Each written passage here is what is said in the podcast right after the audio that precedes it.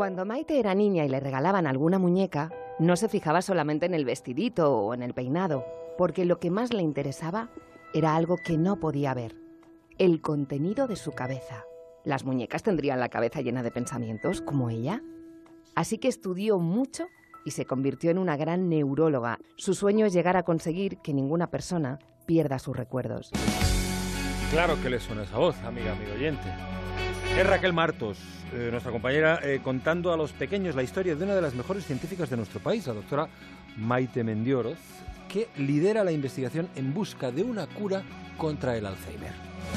Este relato forma parte de un proyecto colectivo en Internet llamado No me cuentes cuentos, en el que a través de pequeñas historias podremos conocer a mujeres escritoras, alpinistas, investigadoras o músicas.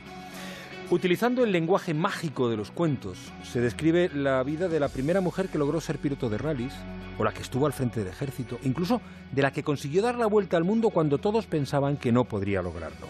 Los pequeños aprenderán, por ejemplo, que hay una española en el Congo al frente de uno de los centros más importantes para la recuperación de los chimpancés, o que fue otra española la que descubrió la cueva de Altamira, la más importante de arte prehistórico.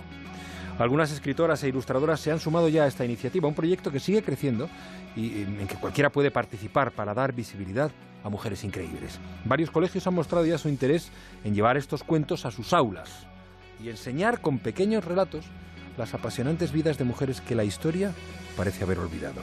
Se busca que sirvan de inspiración para muchas de esas niñas que viendo una muñeca se preguntan, ¿tendrá la cabeza llena de pensamientos como yo?